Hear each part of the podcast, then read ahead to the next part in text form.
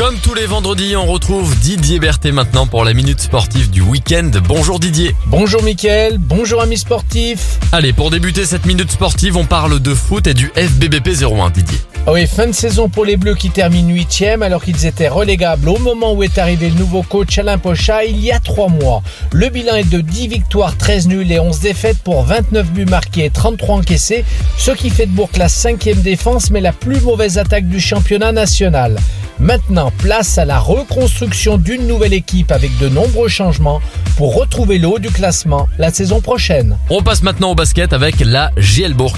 Ah oui, Mickaël, la Gielbourg poursuit son marathon de fin de saison pour être le mieux placé sur la ligne d'arrivée et après avoir résisté mais perdu face à l'Asvel, la jeu se déplace dans le nord samedi à 18h au Portel et espère bien ramener la victoire. Mais le bonheur, c'est que mardi soir, le public sera de retour à Equinox après plus de 7 mois d'absence pour retrouver son équipe et accueillir comme il se doit Monaco, leader du championnat et récemment champion d'Europe.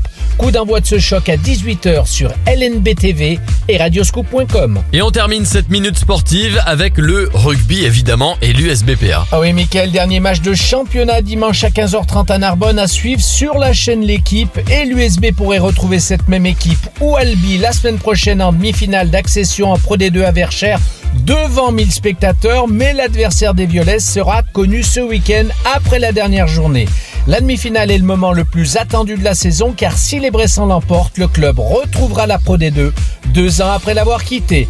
Voilà Mickaël, le programme sportif des trois clubs phares de la ville de Bourg-en-Bresse. Bon week-end sportif à tous Merci beaucoup Didier pour ces infos sport. Alors on espère que le coronavirus ne va pas euh, changer tout le programme évidemment dans les prochaines heures. Dans tous les cas, on se retrouve vendredi prochain 7h30 et 9h30 pour la minute sportive du week-end.